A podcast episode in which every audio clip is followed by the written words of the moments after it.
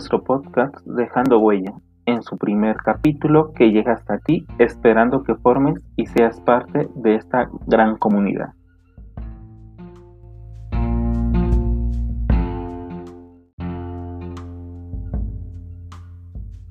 Aquí estamos con nuestro primer capítulo de Dejando Huella, con la alegría de saber que estás.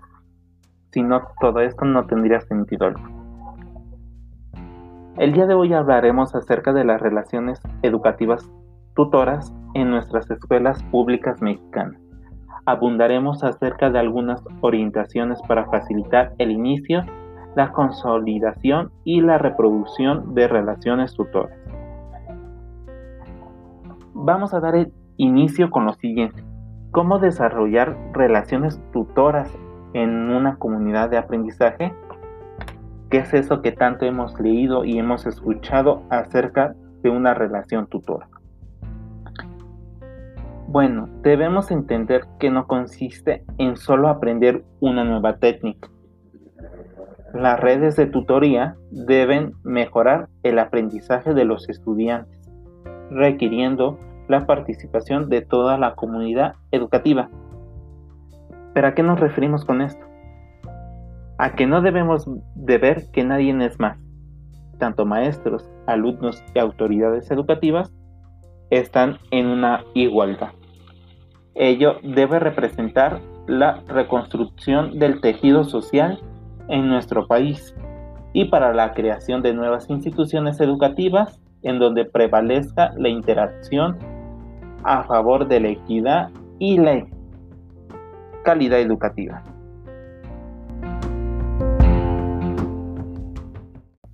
Bueno, ahorita se estarán preguntando cómo vamos a implementar estas relaciones tutoras en nuestra comunidad de aprendizaje.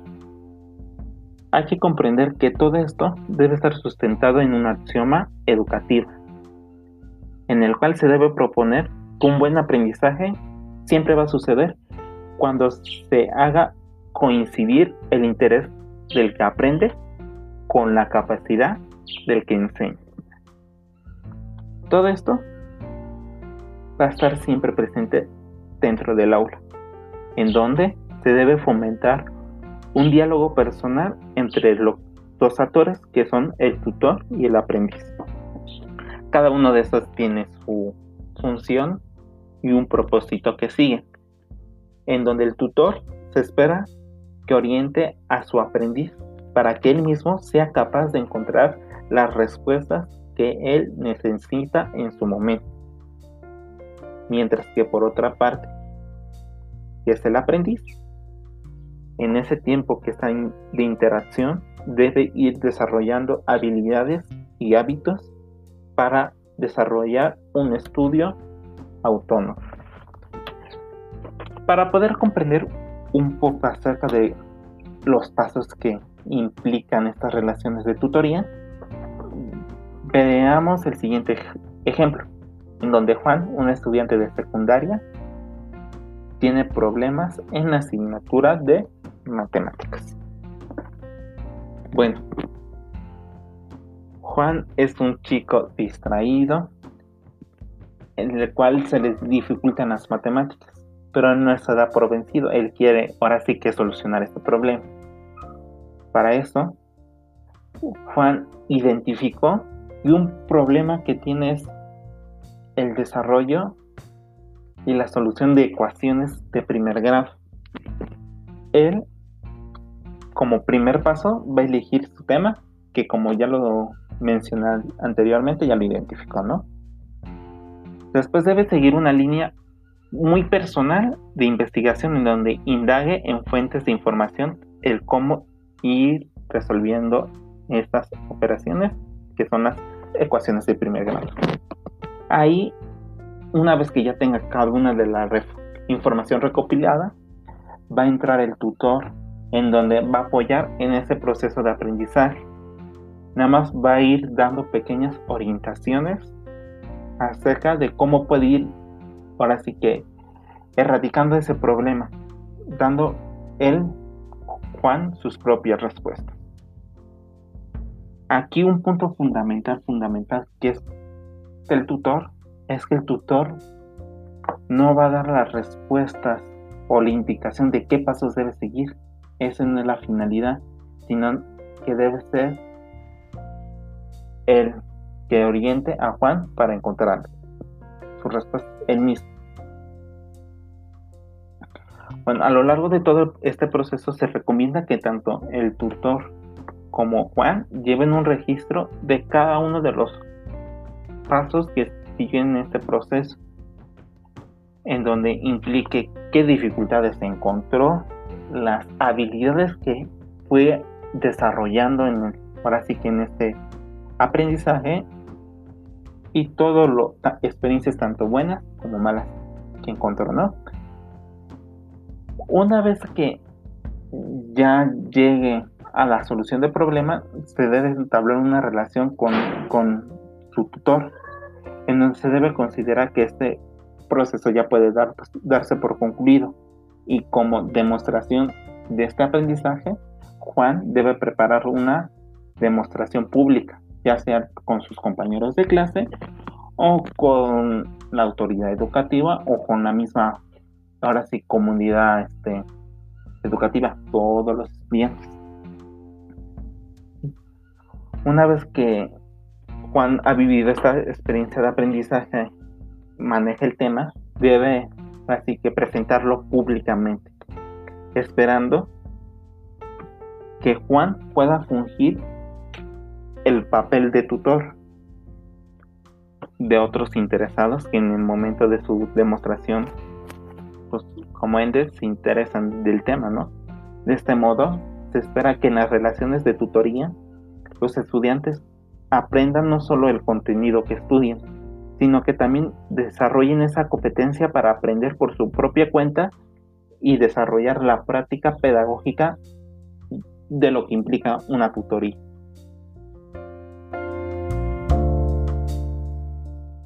Con la situación de Juan pudimos conocer un poco más acerca de estas relaciones de tutoría, ¿no? Hay elementos sumamente esenciales dentro de estos. Uno de ellos es el catálogo de ofertas. En dicho catálogo siempre va a existir la experiencia de aprendizaje que un tutor tiene en condiciones de ofrecer a un estudiante.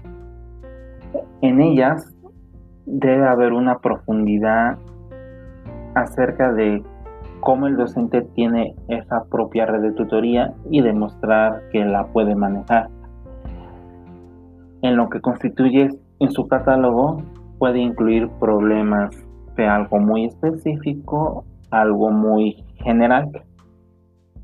Dentro de este catálogo debe existir siempre la experiencia de aprendizaje, ya que con ello el docente puede ir actualizándose porque en uno puede enseñar problemas o proyectos productivos en el desarrollo una comunidad, la migración o de temas de acontecimientos históricos recientes, pero todos estos no siempre van a ser un temario oficial porque va a estar en constante cambio con la experiencia del tutor. Asimismo, vamos a ver cómo el tutor como aprendiz. ¿Por qué como aprendiz? Lo vamos a sustentar con esta frase. Se suele decir que el mejor maestro es inteligente, pero mi caso vamos a ver un poco acerca de esta frase. ¿Qué nos quiere decir, no? Bueno, cuando nosotros hablamos de algo ignorante, algo mitad ignorante, es porque, como en todos, el maestro siempre va a tener ciertas dificultades de aprender lo que va a enseñar. Pero esto no quiere decir que no tenga ese conocimiento, ¿no? Estas dificultades va a enriquecer su aprendizaje al considerarlo mitad sabio, es como lo dije anteriormente, es porque ha pasado una dificultad y lo prepara en una guía para aprender este aprendizaje, ¿no? A través de su experiencia, crean nuevos catálogos en donde busca crear condiciones que los obliguen contradictoriamente, vamos a decirlo, ¿no? Pero los obliga a trabajar con dificultades para tener una comprensión más profunda acerca de un nuevo tema. Y aquí vamos con algo muy importante que queda aquí, que dice, aprender es un oficio. ¿Por qué aprender es un oficio? Bueno, para aprender algo no lo vamos a adquirir de la noche a la mañana. No, todo esto va a requiere de tiempo y esfuerzo en donde involucra que vamos a estar con intentos fallidos, vamos a toparnos con callejones sin salida o experimentamos confusión en ciertos aspectos, ¿no? Lo vamos a ver con una metáfora, ¿no? Yo durante mi proceso de aprendizaje vamos a considerar que nuestra mente es una libretita en blanco, ¿no? Conforme vamos teniendo esos pasos, esos procesos para tener ese aprendizaje, vamos llevando borrones, vamos haciendo tachaduras, o cuando nosotros nos desesperamos o todo eso, podemos arrancar esas hojas, arrancamos de nuestra libreta imaginaria, la hacemos bonita y la lanzamos al cesto de basura. Pero no hay que considerarlo como barreras o como algo negativo que nos dejemos vencer con esto, ¿no? No, porque todo uno de estos son parte del proceso de aprendizaje, incluso los investigadores científicos de años atrás y que nos han demostrado todo, lo han llegado a hacer.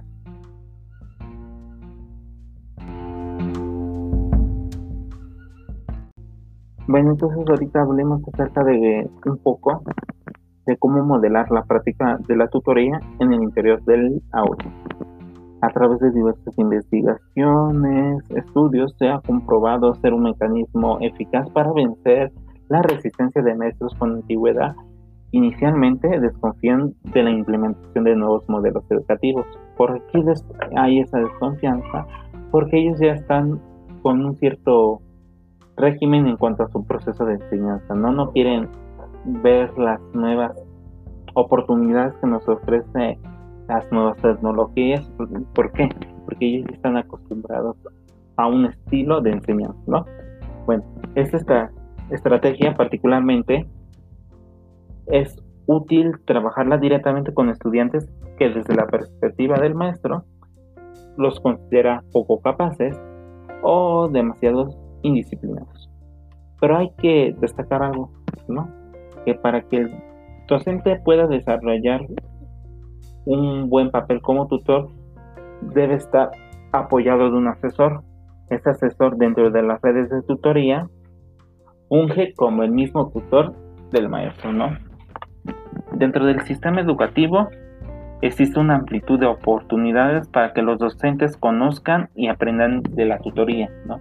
Se realizan visitas a escuelas donde se practican estas relaciones con regularidad, ¿no? o bien los intercambios entre escuelas, en donde el asesor que visita la escuela es el vínculo más permanente que conecta al maestro con la nueva práctica. Debemos considerar que una de las primeras labores del asesor será siempre modelar la práctica de relación tutora ante maestros y estudiantes. Bueno, entonces ahorita llegamos a un punto en el cual vamos a indagar cómo iniciar una comunidad de aprendizaje para fomentar estas relaciones de tutoría. Un punto esencial hay que tomar que se cuenta no con la presencia de un asesor que acompañe en dicho proceso. Hay que implementar algunas estrategias que puedan resultar útil para la introducción y reproducir estas relaciones de tutoría. El primero es formar grupos pioneros de estudiantes tutores. ¿Qué vamos a lograr con esto? ¿O cuál es la finalidad o en qué consiste?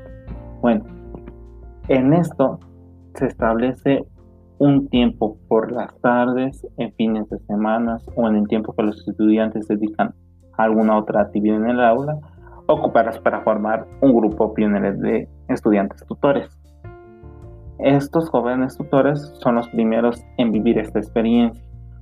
Una vez conformado este grupo y han adquirido este dominio, y están en condiciones de practicar con sus colegas, pueden comenzar a formarse en comunidades de aprendizaje dentro del mismo salón, cada estudiante tutor atendiendo mediante una tutoría personalizada a un pequeño grupo reducido de estudiantes. ¿no? Otra estrategia que podemos implementar es ofrecer un número reducido de temas. ¿no? Aquí vamos a tener la posibilidad de comenzar con un número reducido, muy, muy reducido de temas para que los estudiantes puedan formar grupos de estudio, ¿no?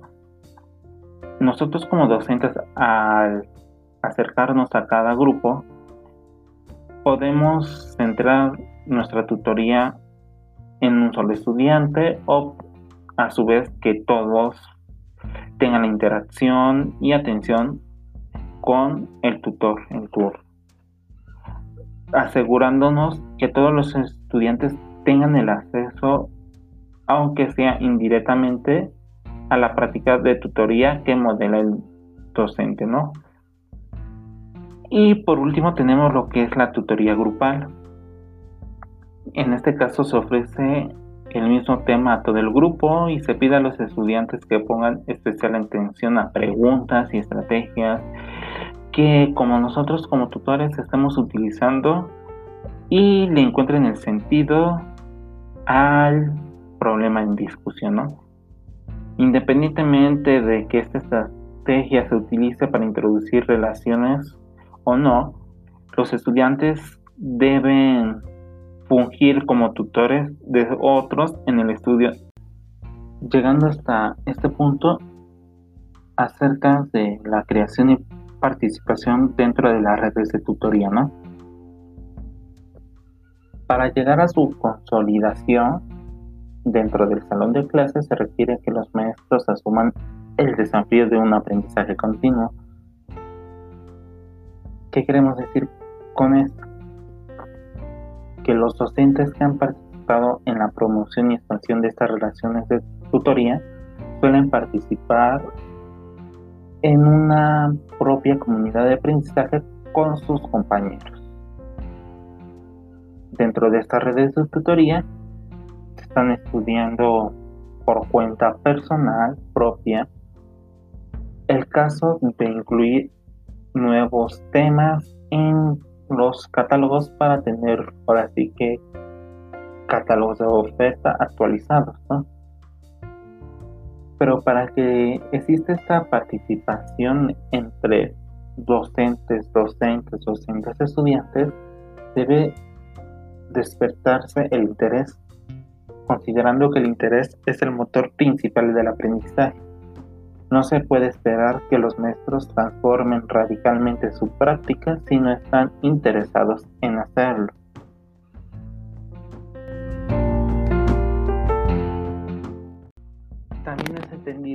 Para poder participar dentro de estas relaciones de tutoría, se debe gestionar los materiales y el equipo adecuado. Referido en lo siguiente, en las comunidades de aprendizaje, a través de redes de tutoría, trabajamos con lo que se tiene. Dentro del catálogo de ofertas en un inicio puede estar conformado por diferentes textos y problemas de libros que se tienen disponibles, pero no obstante, es posible que en un tiempo relativamente corto maestros y estudiantes comiencen, a sentir que la biblioteca escolar pues no, no tiene los materiales suficientes, ¿no? Siempre debe haber una oportunidad de canalizar nuevos libros y equipos de cómputo tecnológicos en donde los maestros y estudiantes demuestren establecer estas relaciones para, ahora sí que, despertar este mayor interés en su estudio. También hay que facilitar la expansión de redes de tutoría académicas para que podamos desarrollar dentro de nuestras comunidades de aprendizaje la relación de tutoría. Debemos tener en claro que podemos tener la escasez de materiales, recursos para llevarlo, ¿no? Pero siempre debemos buscar la manera y la forma de enriquecernos más Todo va a depender siempre de nuestro interés y el propósito que tenemos al establecer estas relaciones de tutoría. De yo como docente, ¿cómo puedo apoyar a mis estudiantes para que ellos desarrollen este aprendizaje autónomo, este estudio autónomo, ¿no? Ya que nosotros hay que tomarnos como facilitadores. No siempre vamos a estar para darle todo al estudiante. Le vamos a dar las herramientas necesarias para que él se pueda desenvolver dentro de la vida cotidiana o en su preparación académica o llegando a un punto en su formación profesional de trabajo de campo. Bueno,